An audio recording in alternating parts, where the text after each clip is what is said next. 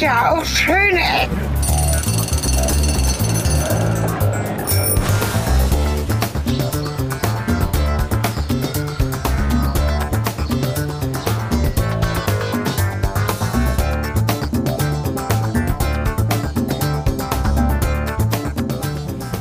Willkommen zurück zu Schöne Ecken, zur Schöne Ecken Tour 2023. Willkommen in der Sprechkabine, in der fliegenden Sprechkabine. In, ja, richtig. Man hört es, oder? sehr. Äh, hier ist zum Glück ein wenig Belüftung drin. Wir sind auf dem Weg zum Messner Mountain Museum. Und hiermit übergebe ich das Wort an dich, weil ich weiß gar nichts. Außer, dass wir in einer lustigen Seilbahn sitzen. Genau, das Blöde ist, dass ich natürlich gar nicht weiß, auf welchen Berg wir drauf fahren, außer dass der Berg oben, der Platz, wo wir hinfahren, Kronplatz 2000 heißt. Das ist also ein Skiplatz und auf diesem Skiplatz steht ein Messner Mountain Museum, von denen es tatsächlich sechs gibt. Wer unsere Instagram-Stories gesehen hat, weiß, dass man sich da auch mal vertun kann. Mm, ja. Ich bin darauf, darauf gestolpert, darüber gestolpert. Ich mache das ja immer, dass wir irgendwo hinfahren, dann gebe ich einen Ort, Modern Architecture oder Modern Architektur und dann fallen Bilder raus und sage ich, will ich hin. Ohne zu wissen, ob das ganze Podcast würdig ist, ob es da irgendwie klingt oder nicht und wie man da hinkommt vor allen Dingen. Habe ich dann gesehen, Zaha Hadid hat für, ja, für Reinhold Messner dieses Museum gebaut, auf dem Berg auf 2200 Meter Höhe. Den Namen des Berges finden wir bestimmt noch raus oder bauen ihn später hier rein. Das ist halt ein Berg. Wir sind jetzt hier in Alpen-Dolomitenregion in Italien, in Südtirol. Und das, ja, da gibt es halt dieses Museum. Der Reinhold Messner hat angefangen, Museen zu bauen. Dann war das, mal gucken, ich glaube, vor 20 Jahren oder so ungefähr auch. Anfang der 2000er und äh, sich ein Projekt vorgenommen, tatsächlich sechs Museen zu bauen, die sternförmig hier in der Region vernetzt sind. Vernetzt war mir nicht ganz klar, vermutlich vernetzt durch Möglichkeiten zwischen ihnen zu wandern. Das sind ja alles Bergmuseen, Reinhold Messner als Bergsteiger. Und diese Museen beschäftigen sich mit verschiedenen, verschiedenen Themen, mit dem Berg an sich als Thema, mit ähm, Eiswelten, mit den Himalaya, glaube ich, auch und der Region Südtirol. Und das Museum, was vielleicht ihm am nächsten ist, auch als letztes gebaut wurde, ist das Messner Mountain Museum Coronis, wo es um das Thema Bergsteigen geht. Und dieses Museum wurde entworfen von Zaha Hadid. Die lebt inzwischen leider auch nicht mehr. Das Studio arbeitet weiter. Und die Bauten von ihr sehr organisch, sehr interessant, an den verrücktesten Orten offensichtlich. Haben wir auch schon hier und da mal erlebt und gesehen. Sind halt sehr markant und sehr ikonisch. Das war das kurze Einführung und äh, so viel mehr weiß ich auch nicht. Äh, nur, dass es dort oben schöne Ausblicke geben soll und ähm, tolle Architektur. Und es rumpelt. Es rumpelt, ja. Ja. Also dieser, äh, diese Kabine, in der wir sitzen, ist tatsächlich eine Kabine. Also es ist nicht offen. Äh, es ist so konvexes äh, Plexiglas. Und damit geht es jetzt hier durch so Baumschluchten und über kleine Wiesen hinweg. Und es, ja, da vorne wird es jetzt auch recht steil. Ja. Hast du Bezüge zu Sesselliften, Seilbahnen und Zeugs, was den Berg hochfährt?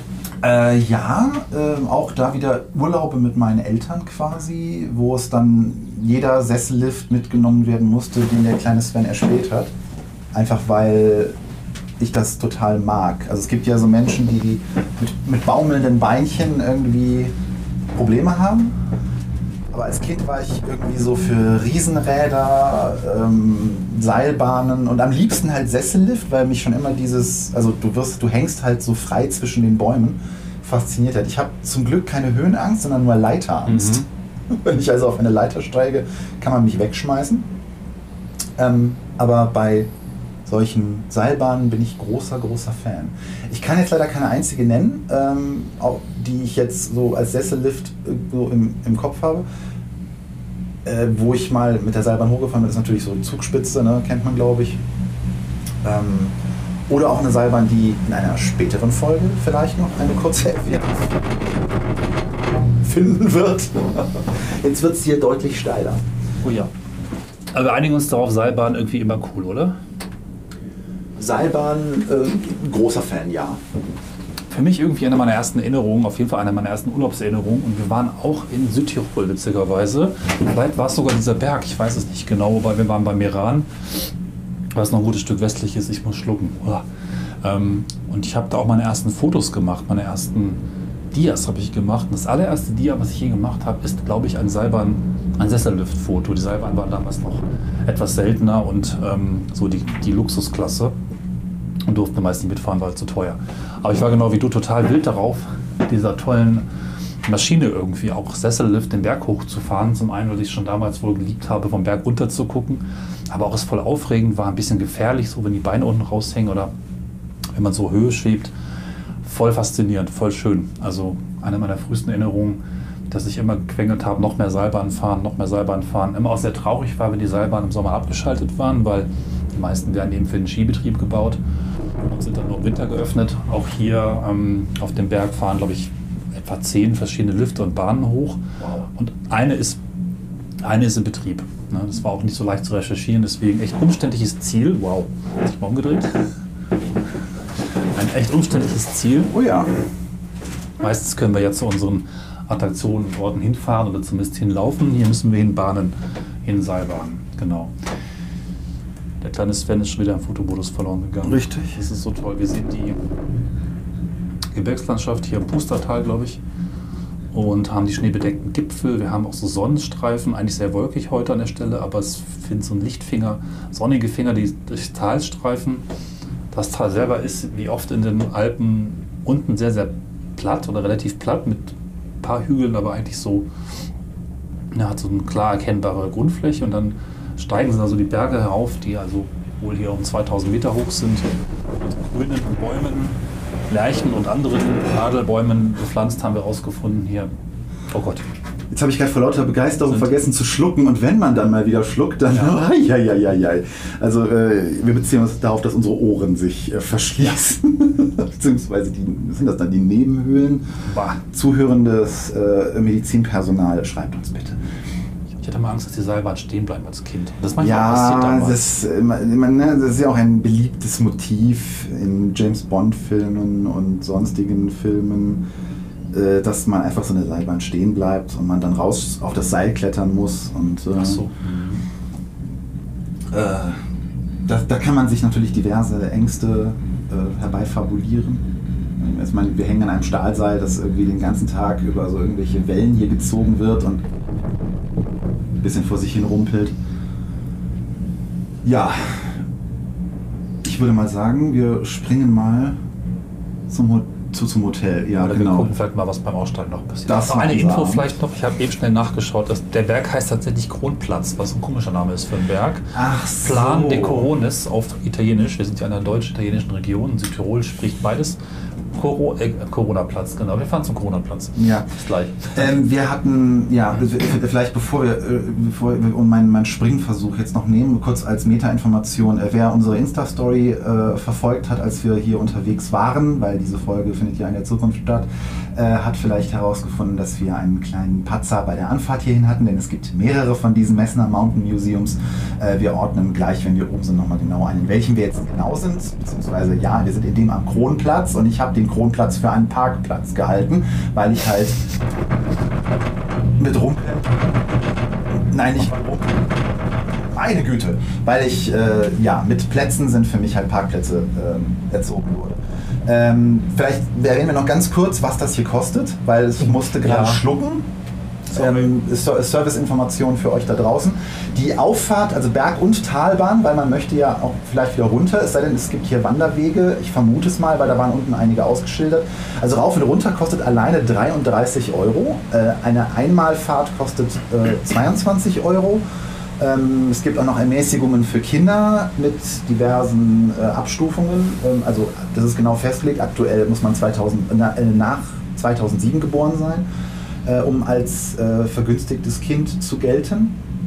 Und wir zahlen jetzt für das Kombi-Ticket mit dem Messner Mountain Museum und noch diesem Lumen oder wie das hieß. Ja, noch ein Museum. Noch ein Foto. weiteres Mhm. Museum zahlen wir happige äh, 46 Euro? 47. 47 Euro, gut.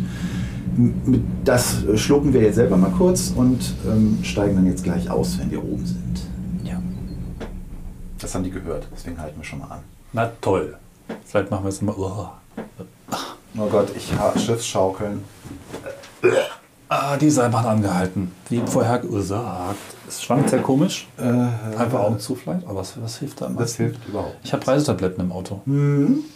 Muss man Ach, halbe warte kurz. vorher nehmen. Wir sind nicht im Auto. Wer weiß, das wird so eine Folge, wie wir die Nacht in der Seilbahn verbracht haben. Ich hätte mal aufs Klo gehen sollen.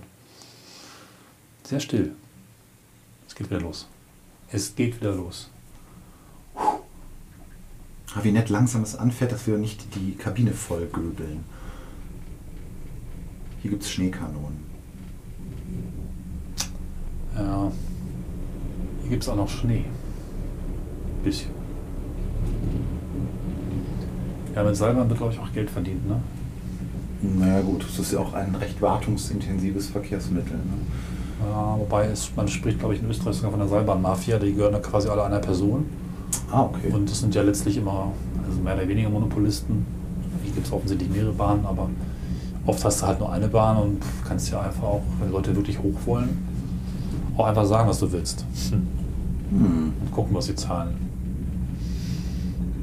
Also, Also ich kann mich nicht erinnern, in meiner Vergangenheit mal irgendwo von meinen Eltern, weil dann wären meine Eltern mit mir keine Seilbahn gefahren, wenn das eben äh, 44 Mark gekostet hätte. also damals hieß es auch immer, wir machen das nicht, weil es zu teuer. Zumindest die Seilbahn. Die Sessellifte gingen noch. Okay. Aber es war alles zu teuer. Das ist auch kein wirkliches Argument. Hm. Das muss ich jetzt nachholen. Ja, wir können ja zu Fuß hab ich schon bezahlt. Hm? Wir können zu Fuß runtergehen, aber wir haben es ja schon bezahlt. Das billiger gewesen wäre. Einfach rutschen. Mhm. Ja. Ich weiß noch nicht, ob mir alles 2000 ist. Es gibt oben Concordia 2000. Das ist irgendwann. Vielleicht ist die Bahn so 1998 gebaut worden Mhm. und dann haben sie sich gedacht, das ist voll modern. Das ist jetzt die Seilbahn 2000. Achso, ja, Lumen ist ein Museum der Fotografie. Von Bergfotografie. Weiß nicht. Ah. Okay.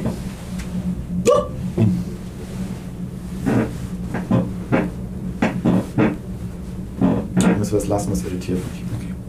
Okay. Ähm, ist auch nicht so die beste Aussicht bei dem Wetter. Nee. Aber geht schon. Ja, Ich mag das hier. die Wolken hängen nicht zu tief. Ist das da drüben nicht so der ikonische Dolomitenberg? Das kann sein, ja. Wenn ich irgendwo immer Dolomiten sehe, dann sehe ich immer so. Ich denke immer an irgendwas halbrundes, deswegen überlege ich gerade, ob das der ist. Okay. Ah, Okay, wir sind da. Jetzt wird es ein bisschen rumpelig. Ja. Ging noch.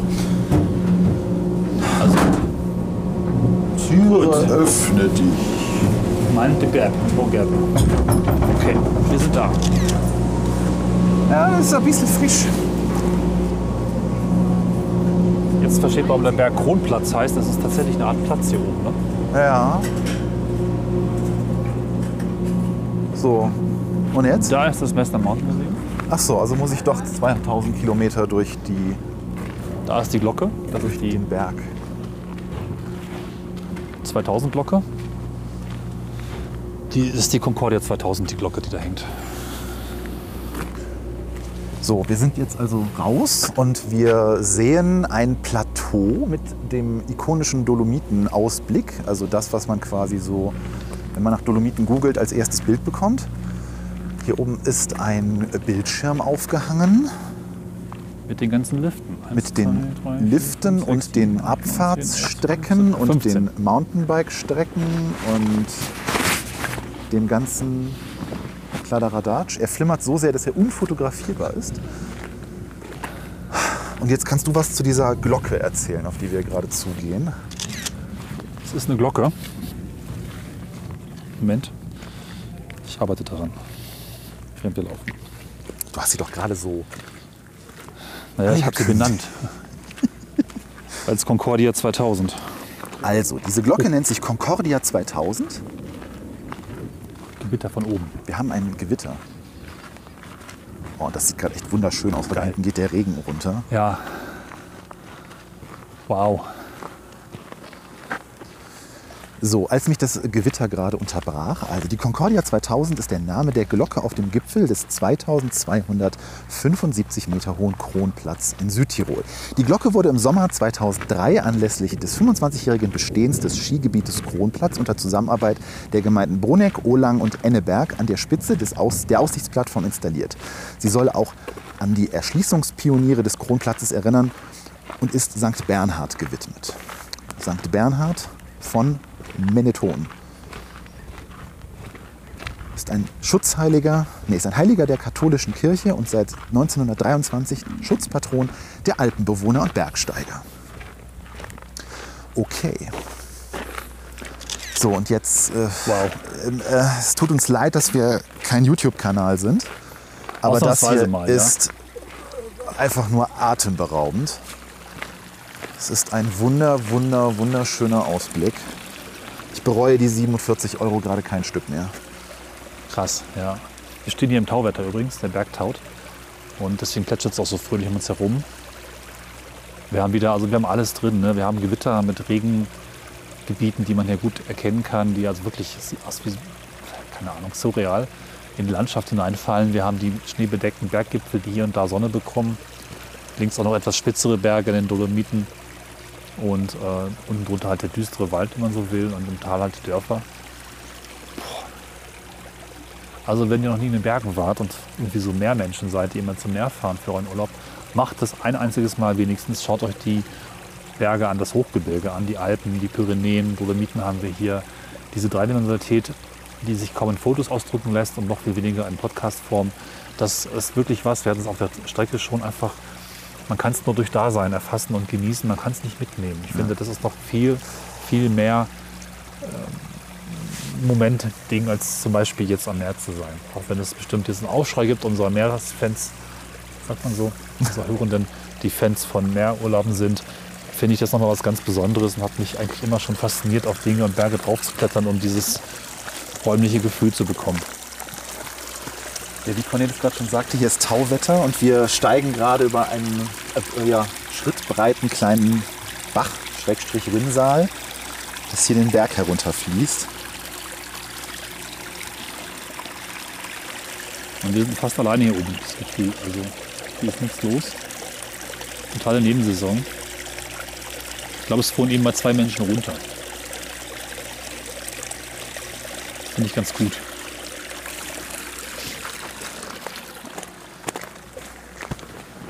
Habe noch eine andere These, was meine äh, Wärmefühligkeit irgendwie betrifft, weil mir ist gerade überhaupt nicht kalt, obwohl es hier irgendwie, ne, und so mit der Jacke hätte ich früher gefroren. Ja. Und ich glaube, dass dieser äh, Heizsparwinter mich einfach so, auf mehr ja. Kälte konditioniert hat. Das könnte natürlich auch sein. Das kann auch sein, ja. So, das hier müsste. Wow, das ist ja auch.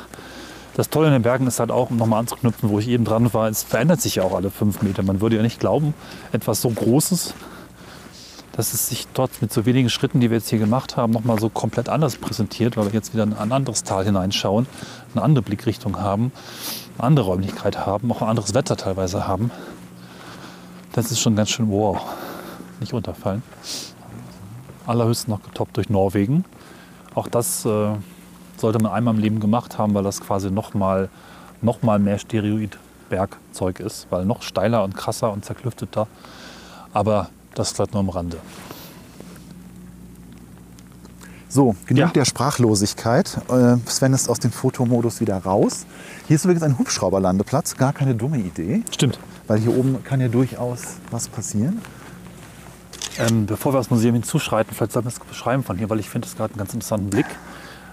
Dieses Museum, wie gesagt, Zaha Hadid gestaltet, in den Berg hineingeschossen, würde ich fast sagen. Was ist deine Ja. Assoziation dazu vom Style oder was, was fühlst du dabei oder woran erinnert es dich? Im ersten Moment muss ich an so einen Guck, äh, eine Guckvorrichtung von einer Fernsehkamera denken oder an so ein Fernrohr, die oft schon mal so auf Bergen stehen. Ne? Also mit Ah. vorne so einer, Ja, so einer viereckigen Gucköffnung und dann so nach unten gerichtet, weil meistens guckt man ja vom Berg herunter ins Tal. ja. Das ist so jetzt meine erste Assoziation. Also genau wie du sagst, es ist durch den Berg durchgeschossen förmlich.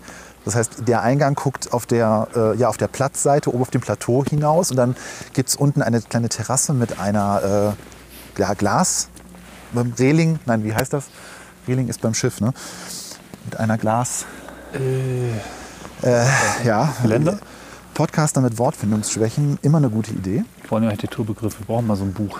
Wo ist denn Was das Spickzettel-Ding von dem Herrn S? Was jetzt schon wieder schade ist und bestimmt nicht im Sinne des Künstler, Künstlerin, Künstlers, Künstlerin, korrigieren Künstlerin. mich? Zaha Hadid. Künstlerin, Künstlerin ist, ist der Stacheldrahtzaun drumherum. Ja. Also Stacheldraht ist übertrieben, aber da ist natürlich ein äh, hier bitte nicht aufs Museum draufklettern äh, Zaun drumherum. Wäre ich übrigens gern.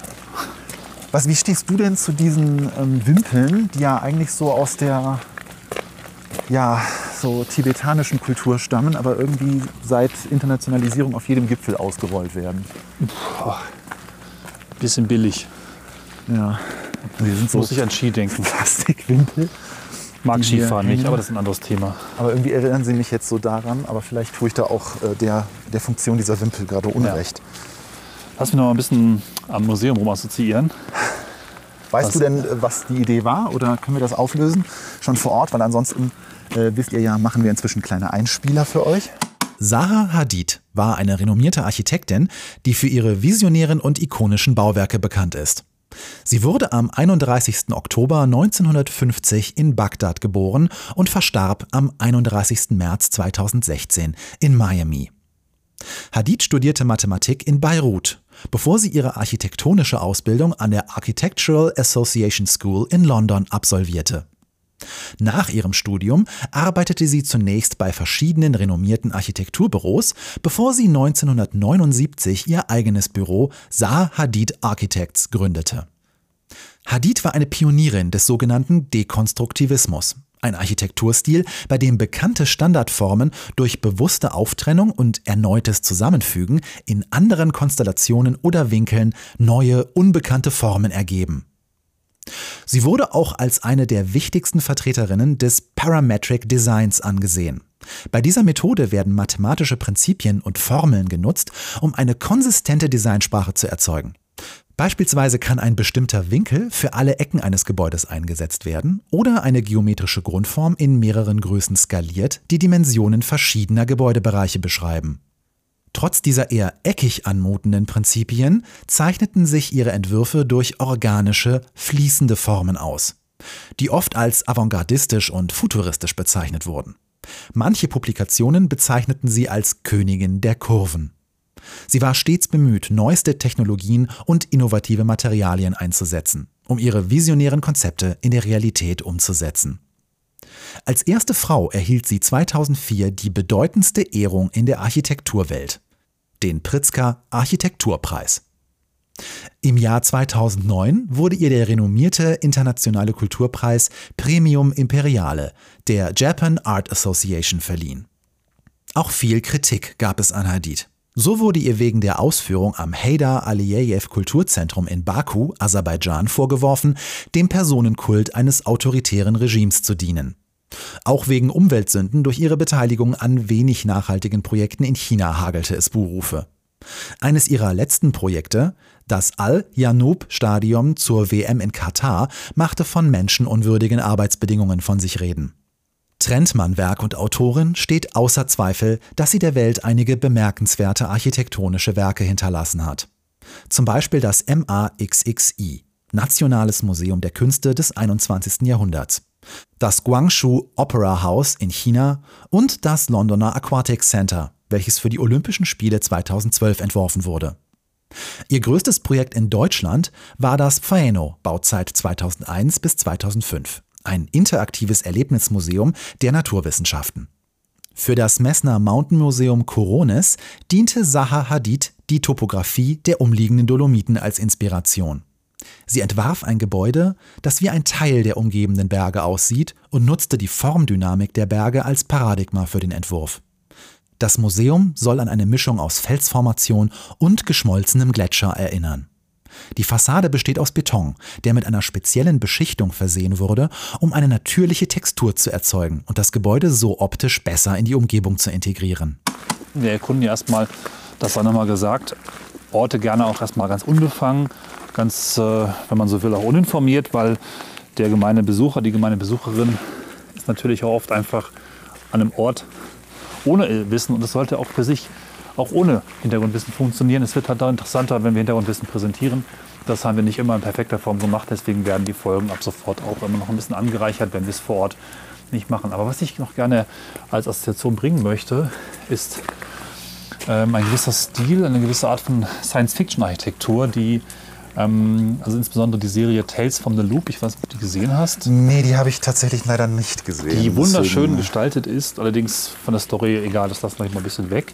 Die zeigt so eine seltsame, gebrauchte, als wäre es immer schon da gewesen, Science-Fiction-Architektur.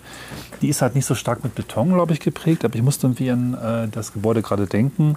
Vielleicht hier nochmal verlinkt, der ähm, Künstler, der diese Serie inspiriert hat, ist ein Simon oder Simon Storlahawk, also es klingt nach einem Dänen oder Norweger, also Simon Storlahawk, der genau dieses Werk, ähm, diesen Stil, glaube ich, in Zeichnungen und so ähm, erschaffen hatte und das wurde in der Serie aufgegriffen. Das ist so, ich finde es gerade kein best, gutes Bild, das dir zu zeigen.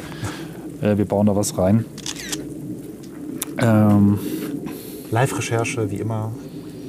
Sehr hier ist vielleicht so ein Bild, das ist so ein bisschen die Richtung. Also so ein bisschen alienhafte Science-Fiction-Architektur, die aber trotzdem okay. menschengemacht sein soll. Ich weiß nicht. Und so ein bisschen wirkt das so, als hätten Aliens mal irgendwann hier was vergessen. So ein Aussichtsposten auf dem Berg, um die Menschen zu beobachten. Und die Menschen haben sich das Ding dann genommen und versuchen, das Beste draus zu machen. Das ist so ein bisschen meine Assoziation. Mhm. Das Ganze ist als Sichtbeton brutalistisch, wenn man so will, aber in organischen Formen gestaltet, wie es eben der Stil von Sahadid ist. Und ähm, es sind, glaube ich, mehrere Finger die hier im Berg hineingesteckt sind, mit Ausblicken ins Tal. Ja, und die holen wir jetzt mal, ne? würde ich sagen. Bevor ja. es hier zumacht, schauen wir uns mal das dann von innen an.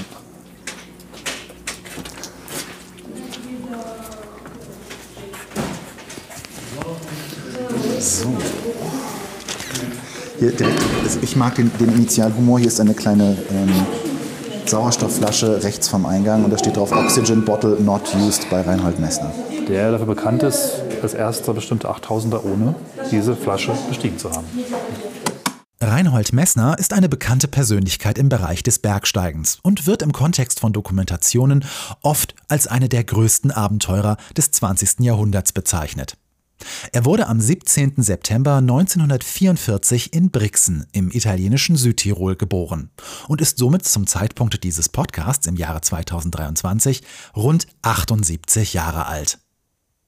Messner war der erste Mensch, der alle 14 8000er Gipfel der Welt bestieg, also die Berge, die eine Höhe von 8000 Meter haben. Zehn liegen im Himalaya, die vier weiteren im angrenzenden Karakorum-Gebirge. Die bekanntesten Gipfel sind der Mount Everest und der K2. Messner vollendete diese Leistung im Jahr 1986, als er den Gipfel des Lotse erreichte. Im Jahr 2023 reklamierten insgesamt 44 BergsteigerInnen diese Leistung für sich. Manche Experten bezweifeln jedoch, dass alle wirklich auch an den höchsten Punkten dieser 14 Giganten standen. Messners Leistung gilt überwiegend als glaubwürdig, auch wenn er die meisten dieser Besteigungen im Alleingang unternahm. Lediglich auf der Spitze der Annapurna stand er wohl nie, sondern lediglich 65 Meter entfernt davon. Messner hat auch zahlreiche weitere Expeditionen unternommen, darunter die komplette Durchquerung der Kontinentalmasse der Antarktis, zu Fuß im Jahr 1989. Reinhold Messner ist vor allem für seine unkonventionelle Herangehensweise und seinen risikobereiten Stil bekannt. Er bevorzugt es, schwierige und oft noch unbestiegene Routen zu wählen, anstatt den konventionellen Weg zu gehen. Oft verzichtet er dabei auf Sauerstoffgeräte, was ab 5500 Metern eigentlich empfohlen wird, da sonst eine Unterversorgung des Kreislaufs riskiert wird. Ab spätestens 7500 Höhenmetern spricht man im Bergjargon von der sogenannten Todeszone, ein Bereich, in dem der menschliche Organismus sich nicht mehr selbst regenerieren kann. Seine Art brachte ihm nicht nur Anerkennung, sondern auch Kritik ein, da einige seine Vorgehensweise als zu riskant ansehen. Abseits vom Bergsteigen hat Messner auch eine politische Karriere verfolgt. Er war Mitglied des Europäischen Parlaments und setzte sich für den Schutz der Umwelt und die Rechte der Bergvölker ein. Außerdem ist er ein erfolgreicher Autor und hat mehrere Bücher über seine Abenteuer und die Erfahrungen in den Bergen veröffentlicht. Ich muss mal kurz den Geruch abfeiern. Ich habe eine sehr frühe Geruchssehnung an exakt diesem an exakt diesen Geruch. Ähm, das ist quasi, wenn man so will, frischer Beton.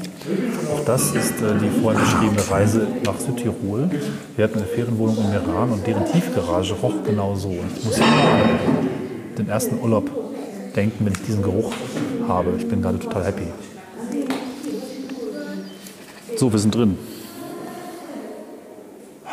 Ja, das ist, äh, muss man erstmal kurz sacken lassen. Das ist wirklich fast schon unbeschreiblich. also in dem Sinne, äh, euch das jetzt ohne Fotos wieder rüberzubringen, da scheitern auch wir Beschreibungspodcaster dran. Ähm, es sind sehr organische Formen, also abgerundete Ecken. Das Ganze ist, äh, also hier gibt es fast keine schönen Ecken, sondern es sind runde Ecken. Schöne runde Betonecken. Schöne ja. runde Betonecken, genau. Du sagtest beim Reinkommen gerade schon, dass du das mit Beton, also der Betongeruch hier drin, der assoziiert äh, bei dir ja. mhm. Rückbesinnung. Ich, ich, da habe ich jetzt Baustellenassoziation, ja. wo du mich darauf hingewiesen hast, dass es nach Beton riecht. Ähm, wir stehen auf einer erhöhten ja, Terrasse, mit, wo die Treppe nach unten führt, weil wie gesagt, dieses ganze Gebäude ist schräg und schaut quasi den Berg nach unten. In der Decke sind Strahler eingelassen, die in so einer Vertiefung sitzen, die auch sehr weich und organisch geschwommen, äh, geschwungen ist. Geschwommen. Ähm, und auch, mich erinnert es auch so ein bisschen an Wirbelsäule. Irgendwie ah, so. Ja. Oder auch ein, ein Herz mit seinen verschiedenen Kammern oder so, ist wahrscheinlich nicht die Assoziation. Ich könnte mir vorstellen, dass auch Höhlen oder sowas die Inspiration das waren. Das kann sein, ja, stimmt. Ähm, so die, die typische Berghöhle, in die man quasi von oben reinsteigt und dann im Idealfall noch so einen Blick den Hügel herunter bekommt. Ähm, mir gefällt's. Also ich ja. bin sowieso großer Fan von Kunstwerken, wenn man sie, also ich hänge Bilder, äh, das haben wir noch gar nicht beschrieben, ähm, die man so in einer möglichst schlichten Umgebung ausstellt und nicht diesen barocken Prunk von vielen Museen irgendwie so da drum macht. Auch wenn hier einige historische Gemälde korrekt gerahmt in ihren zeitgenössischen Rahmen äh, sind. Und wir blicken hier unten auf etwas, was ich total liebe, nämlich so ähm, Höhenstufen, Skulpturen. Ich, da gibt es mit Sicherheit ein Fachbegriff Topologische. Abbildung oder topologische, topologische Skulpturen vielleicht? Weil Topologie? Höhe? Topologisch, topografisch, da bin ich jetzt begriffstechnisch überfragt. Ähm, es sind auf jeden Fall, wenn ihr einen, einen weißen Block nehmt und oben dann das Höhenprofil eines Berges herausstehen lasst. Ähm, das sieht von oben einfach schön aus und ich habe irgendwie eine Schwäche für sowas. Ich mag sowas ja. ästhetisch sehr, sehr gerne. Zum Raum vielleicht noch. Also erstmal finde ich es ein wahnsinnig angenehmer Raum. Für mich schon das totale Gegenteil zu dem, was wir gestern erlebt haben. Von, wenn man so will, nicht besonders durchdachten Räumen. Dieser Raum hat eine kolossale Wirkung. Feng Shui oder vielleicht brauchen wir noch mal einen schönen Ecken Raum, Wirkungsbegriff für uns. Also ich zumindest empfinde sehr unterschiedlich in Räumen. Manche Räume, ich mag die, sie mögen mich, es gibt eine Beziehung, die ist toll, ich fühle mich wohl in der Umgebung. Andere Räume, da bin ich einfach vollkommen unter Stress und Druck und nichts mhm. passt, alles ist, ich würde fast sagen, sticht ist, äh, ist hart und, und, und fies zu mir. Dieser Raum ist schon sehr nett und angenehm und freundlich. Auch von dem schönen Raumklang, wir haben so einen leichten Hall. Ähm, ich finde da gerade nichts daran unangenehm. Wahrscheinlich wäre es auch noch okay, wenn jetzt hier viele Menschen rumlaufen, oder zumindest einige mehr. Ja, Zum Glück sind wir gerade alleine. Also ich kann mir, glaube ich, ein bisschen gerade so vorstellen, wie das wäre, wenn hier Full House ist. Und ich glaube, dann wirkt auch, dann kann dieser Raum auch gar nicht in seiner Leere wirken. Weil hier ist ja Mut zur Lücke. Ne? Ein, wie, für mich als Gestalter immer sehr wichtiges Konzept, äh, bei dem viele Menschen halt scheitern, das korrekt umzusetzen. Und hier ist auf jeden Fall auch eine Spannung im Raum, einfach durch die Positionierung der schrägen Skulpturen, auf die wir gerade gucken, die wir beschrieben haben, diese äh, Topologie-Skulpturen, die bewusst schräg zur eigentlichen Raumarchitektur äh, positioniert sind, die sowieso ja in sich sehr organisch ist und damit die geometrische Striktheit von normalen Häusern halt durchbricht, durch eben diese geschwungenen Seitenteile. Auch der Handlauf da unten, auf den wir blicken, der ist sehr organisch geschwungen, beginnt etwas größer, verjüngt sich dann zur Treppe hin, ähm, ist auch, hat eine kleine, eine kleine Kurve drin, die sich dann nochmal da rein bewegt reines, reiner Tant im designtechnischen Sinne, ähm, künstlerisch natürlich sehr hübsch und für die Raumästhetik und das Raumempfinden, was du gerade beschrieben hast, ne, der Raum ist sehr weich. Ja, der Raum genau. kommt dir nicht entgegen, der Raum respektiert auch die Deckenhöhe. Ich, ich, mag nicht zu hohe Räume, da fühle ich mich immer so ein bisschen verloren drin. Nicht im negativen Sinne, aber hier ist eine sehr schöne Deckenhöhe gewählt, die sehr abfallend ist zum Berg nach unten. Und ähm, ja, also ich fühle mich hier auch sehr, sehr wohl. Ich mag aber auch Beton. Also es gibt Menschen, die sagen, sobald es irgendwie nackte Wände sind, äh, möchten sie laufen gehen. Ich gehöre nicht dazu. Lustigerweise gehöre ich schon dazu. Ich mag Beton nicht gern. Wobei vor dem mag ich ihn außen nicht gern, weil da gibt es immer Probleme mit dem Wetter und auch mit der Wirkung finde ich auf Umgebung in mal so, mal so. Ich würde nicht per se sagen, dass ich ihn mag, aber wenn er geschickt eingesetzt ist, finde ich ihn sehr toll. Also ich bin da wirklich, ich habe eine gewisse Bandbreite von meiner Zuneigung zu Beton. Habe ich das gerade gesagt? Oh. Ähm, wo ich noch dran denken musste oder mich auch gerade noch mal überlegt äh, oder mir gerade noch mal überlegt habe, es gibt ja gar nicht so viele organische Architekten, glaube ich. Wir haben da viel Calatrava auch einem Podcast gehabt, der so ein bisschen sehr an Ungarn gefallen ist. Es gibt noch drei, vier weitere, denke ich. Aber ich denke, Sahadid ist interessant, weil sie sehr organisch gestaltet, aber eben wiederum mit, mit Beton arbeitet und sehr massiv dabei ist. Also andere organische Bauten ne, sind aus Stahl oder sind irgendwie recht filigran, haben auch sehr viel nochmal Glas drin. Die sind schon recht trutzig eigentlich. Wenn ich jetzt ins Pheno denke, in Wolfsburg, was vielleicht viele kennen, ist auch von Zaha das ist eben auch so eine organische Betonstruktur, die aber auch sehr, auch in einer gewissen Weise geschlossen ist. Andere Dinge, die ich gesehen habe, war eine Brücke in Zaragoza am Expo-Gelände, die auch sich über den Fluss schwingt. Und es gibt natürlich einiges mehr in der Welt, was wir, glaube ich, noch nicht besucht haben. Also organisch, trutzig, stabil, was sehr Eigenes, finde ich. Und wird auch durchaus umstritten. Ich habe den Namen jetzt leider nicht, aber den können wir vielleicht noch reinbauen. Von ihrem, ähm, ja, was wenn man so will, früheren Büropartner auch fortgeführt. Das Studio Sahadid gibt es weiter, obwohl sie verstorben ist vor ein paar Jahren. Und versuchen eben entsprechend diese Form auch weiterhin zu replizieren. Also ein Architekturstudio ist ja auch eine Marke. Und ähm, wenn man irgendwann seinen Stil hat, ist es natürlich auch relativ leicht, das zu replizieren. Man kann sich jetzt streiten, ob es dann noch kreativ ist, ob es im Studio jetzt die nächsten 400 Jahre geben sollte. Keine Ahnung. Also ist halt interessant, dass es irgendwie eine Person schafft, so, ein, so eine Marke zu bauen, die dann sich als äh, Büro fortsetzt. Das entscheidet ja irgendwo auch die Nachfrage. Richtig, Ne? Also ja. die wenigsten Angebote können so äh, in den Markt gedrückt werden, dass eine, bei einer nicht vorhandenen Nachfrage äh, sie weiter bestehen kann. Ja. Insofern ähm, nehme ich an, regelt das die Nachfrage. Ja. Wir haben hier ein Warte, paar. noch eine Sache zu Sahadid genau. sagen, bevor du einschränkst. Ja. Ganz kurz, was ich gerade gelesen habe, ganz spannend.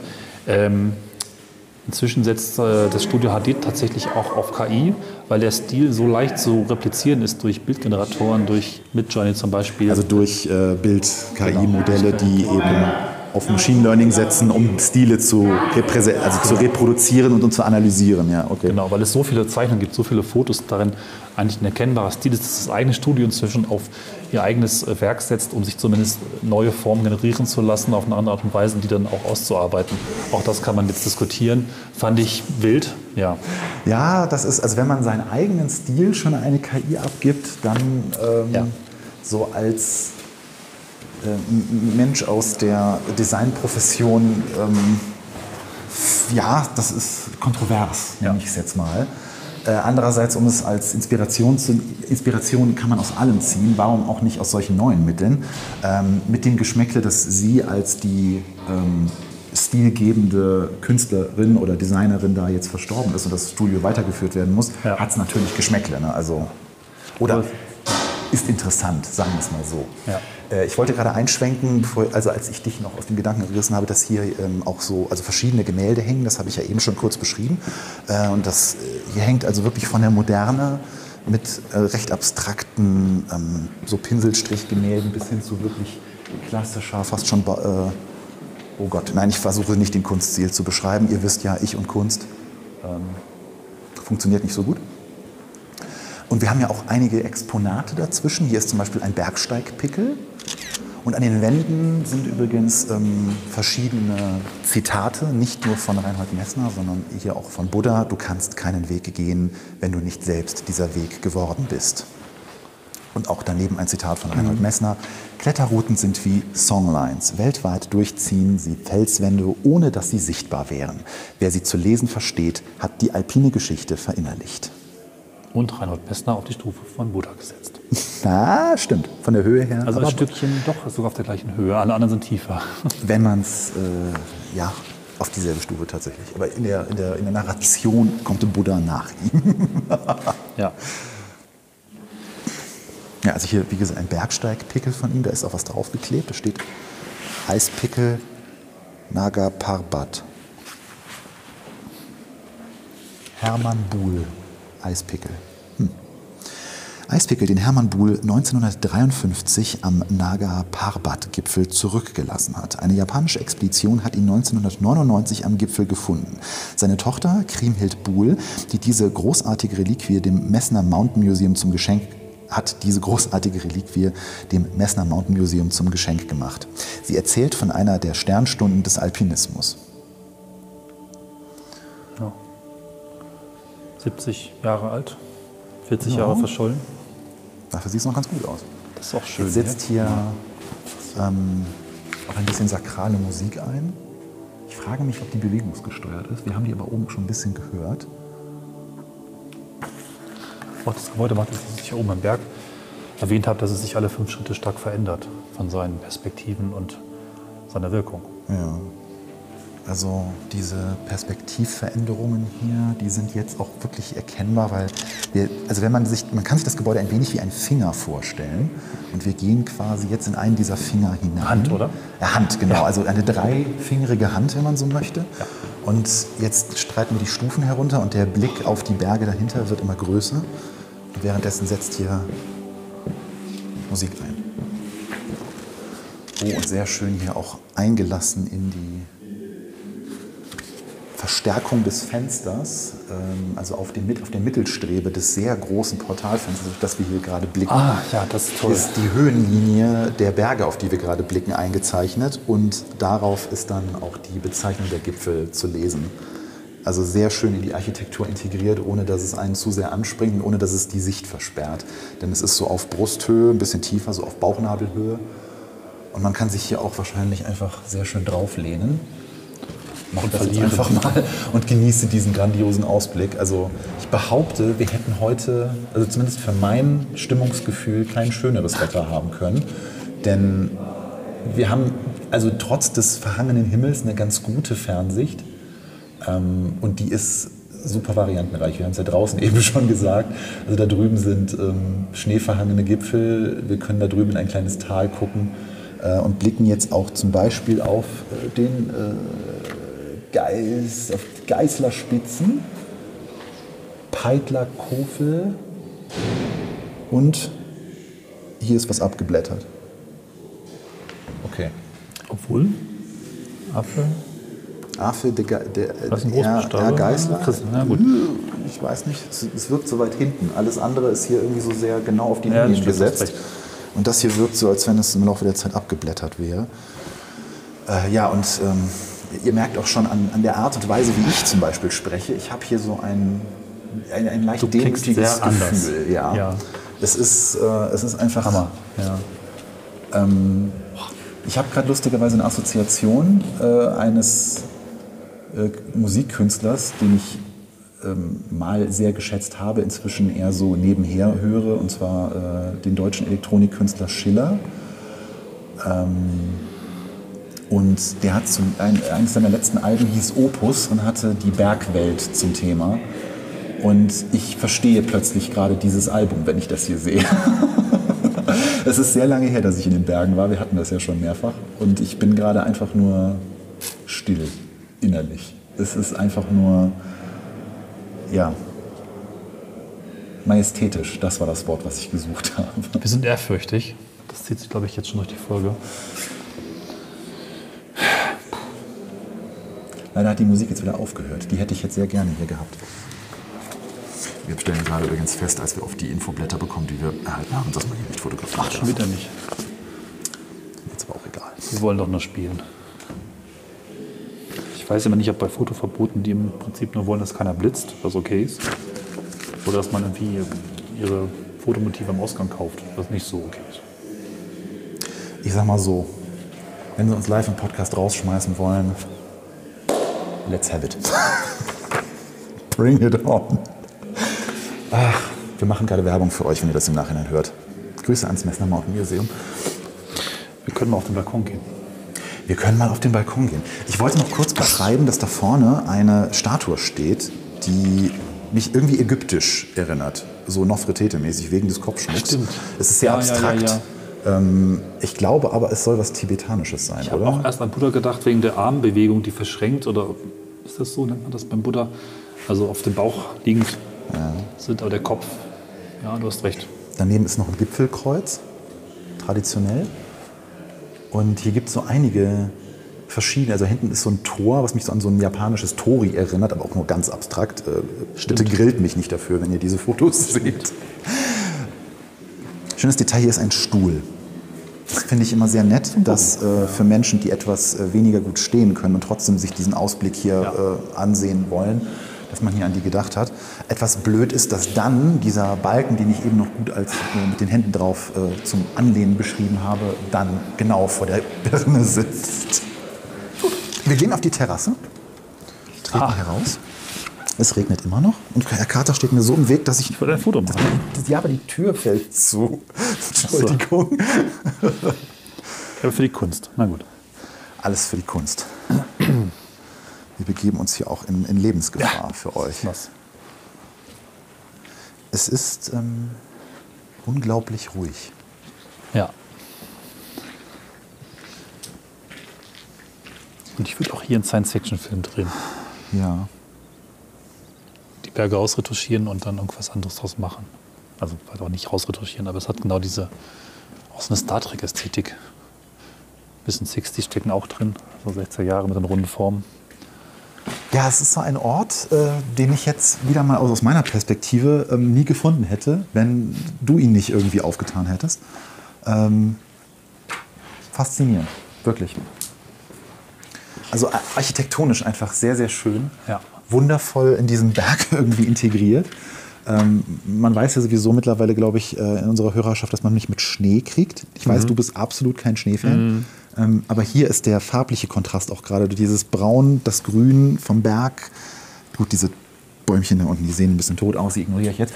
Äh, aber hier zwischen diesen Fingern, wir haben ja eben das Gebäude noch kurz so als Hand mit drei Fingern beschrieben. Und in den Fingern ist einmal dieser Balkon und zwei von diesen Ausguckscheiben, die auch nach vorne geneigt sind, sodass man eben wirklich den Berg runter gucken soll.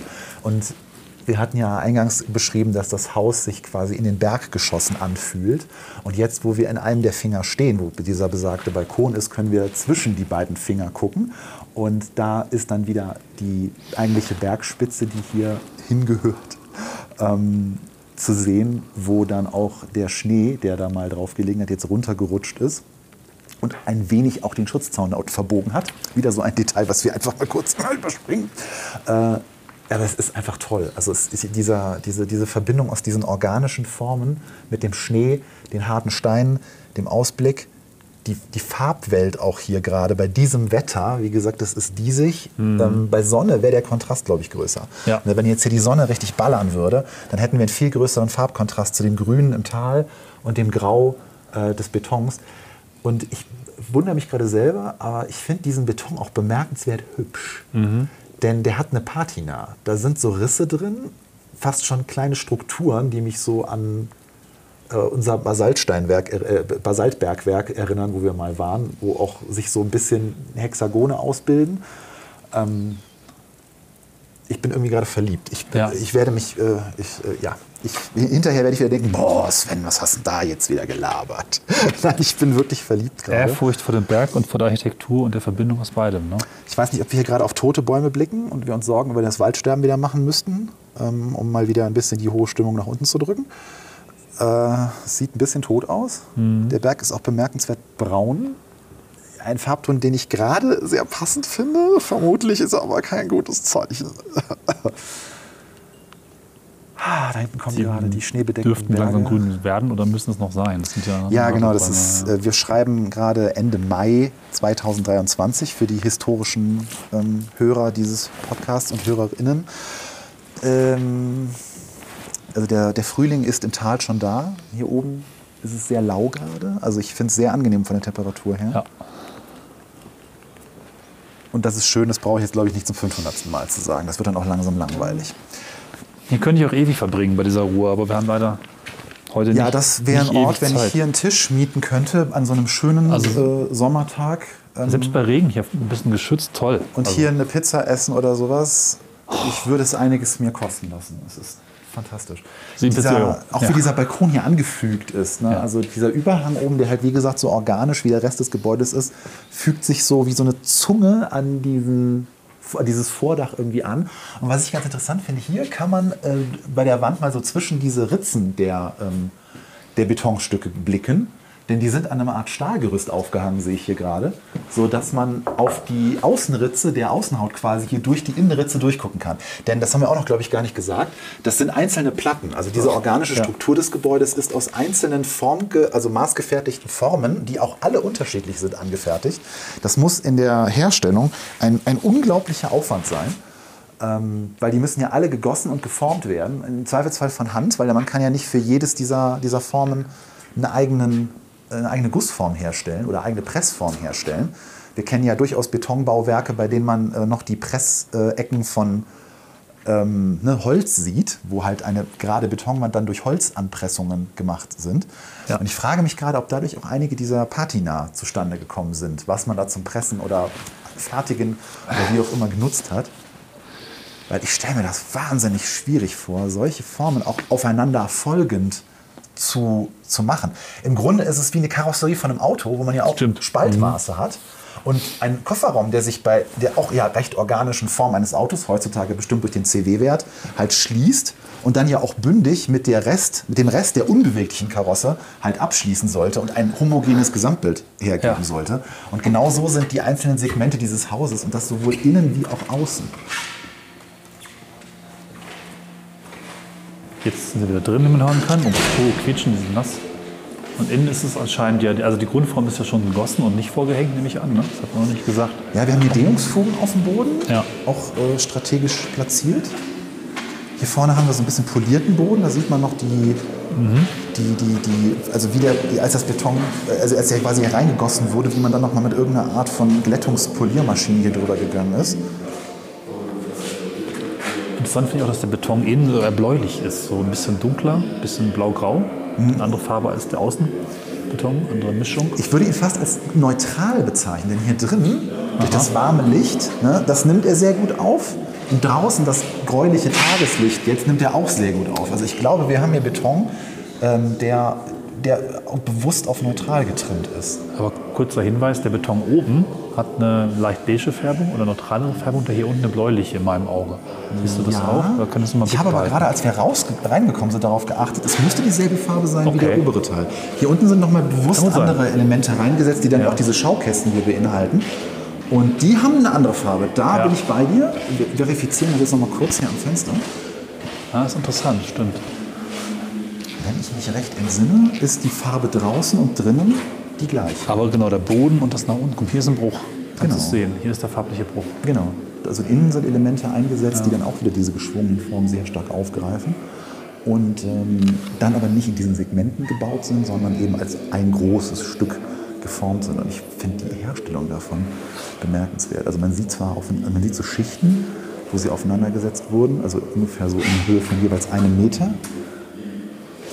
Und dann noch so ein komisches. Genau, da unten ist irgendwo so ein Talking Machine. Ja. Das sind aber keine Podcast-Schuhe, Herr Carter. Nee.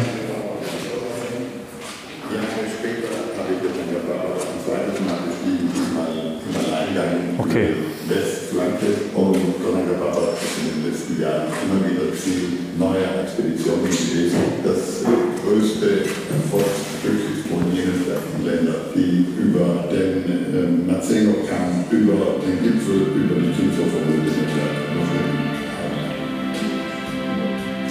Wir sitzen quasi bei Reinhold Messner in der Dia-Show, nur dass es keinen Kaffeekuchen gibt. Ja. Ja, so ein kleines Auditorium, was eigentlich ganz nett ist, ein bisschen kühl, ein bisschen steinig, aber kann man vielleicht auch gut verwenden. Die Präsentation ist so ein bisschen wie die Musik. Mehr muss ich nicht sagen. Also wenn ich das Kino im Keller hätte, das ja. würde ich nicht Nein sagen. Ich finde das hier wunderschön gemacht. Das ist eine ganz tolle Idee und super schwierig zu beschreiben. Es ist so, wie wenn, wenn ihr Papier von zwei verschiedenen Seiten einschneidet und dann das so ein bisschen auseinanderzieht. Da sind Lichteinlassungen äh, drin, ist auf dem Foto besser zu sehen. So, So, kurzer Servicehinweis. Das Kino ist nicht ganz barrierefrei.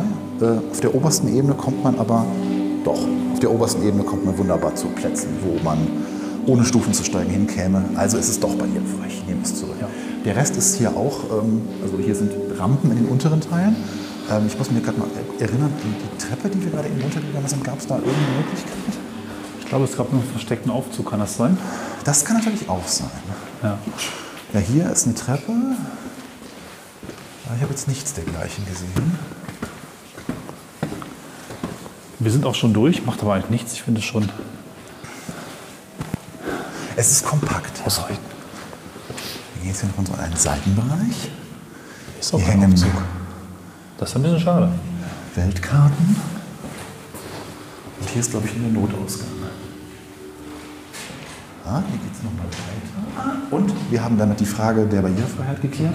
Hier ist ein sehr geräumiger Treppenlift installiert, den man im Innenteil dann nach unten fahren kann. Wunderbar. Gut, aber das wird dann auch ein bisschen wie später ist einem aufgefallen, den Menschen aufgefallen, dass da vielleicht noch ein Lift rein muss. Weiß ich nicht. Also das ist, sieht schon ganz sinnvoll integriert Ja, aus. na gut, okay. Ich meine, es gibt auch äh, ähnlich wie in Deutschland für öffentliche oder für solche Gebäude so Auflagen.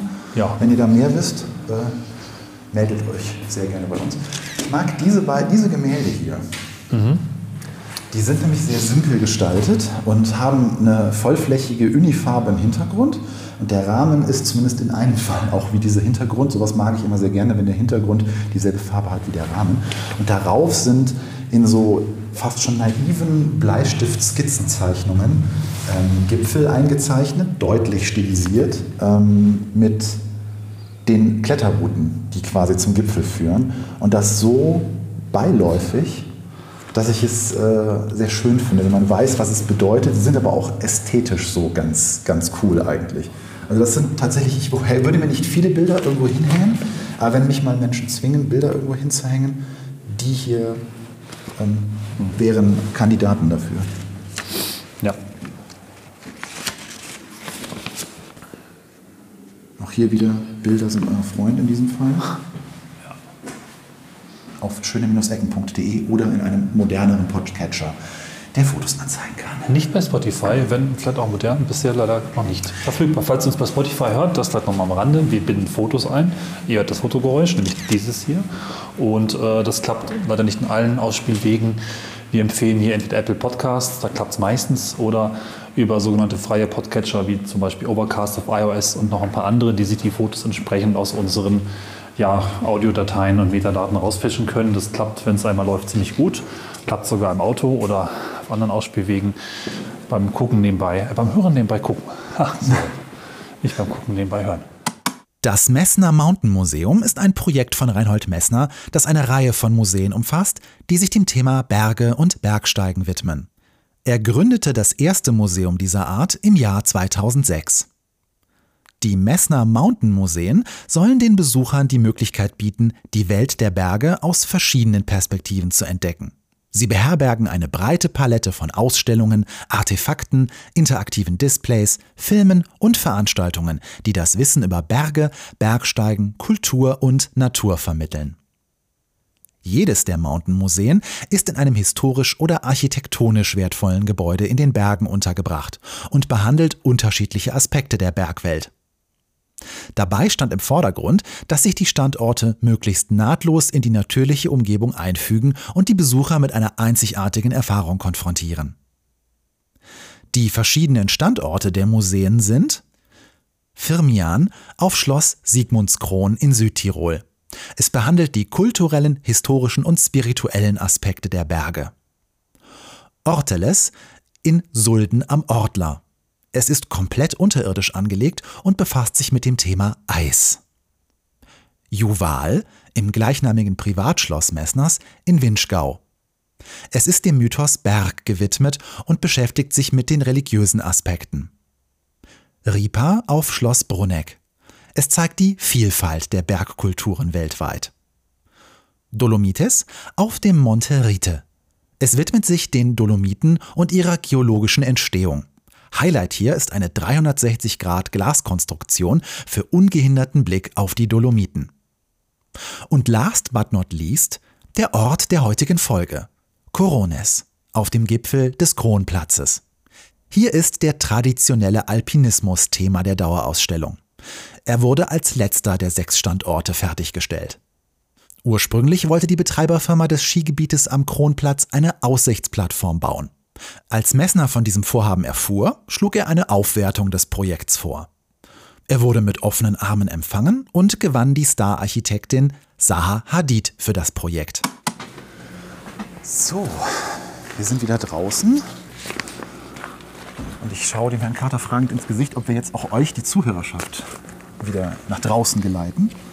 Ich glaube, wir haben alles gesehen. Ne? Wir können jetzt noch mal vier Stunden über Gipfel schwärmen, bis es dunkel wird. Nee, ich glaube, das wird langsam langweilig. Das zweite Museum hier oben, das wir auch noch besuchen dürften, hat letztlich gleich zu. Einlass dürfte auch durch sein, ist ein Fotomuseum mit Fotos von den Bergen. Also könnte jetzt auch ganz interessant sein. Hat uns aber jetzt nicht direkt wegen der Architektur nicht direkt angesprochen. Wir sind ja vor allen Dingen wegen der Architektur hier. Wobei ich dem Lumenmuseum geben muss, dass ich diese überhängende Glasterrasse, die wahrscheinlich zu einem Café da gehört oder sowas, äh, ganz nett finde, weil sie wahrscheinlich auch breathtaking Moments verspricht, Ja. die da drüben ins äh, Tal da unten führen. Ja, in diesem Sinne, ähm, bereiten Sie doch mal den äh, Zuhörerinnen und Zuhörern einen äh, nach draußen, geben Sie ihnen, äh, ihnen den Mantel, ähm, den Hut und die Bergsteigerausrüstung und dann Genau. lassen wir sie wieder ins Tal steigen. Sie können laufen oder fahren. Eine Bahn ist offen. Die Wege sind noch quatschig, aber vielleicht der Ausblick ist schön. Das lassen wir Ihnen frei. Ein Audiogeräusch gebe ich euch zum Schluss noch mit und das sind äh, Schuhe im Schnee.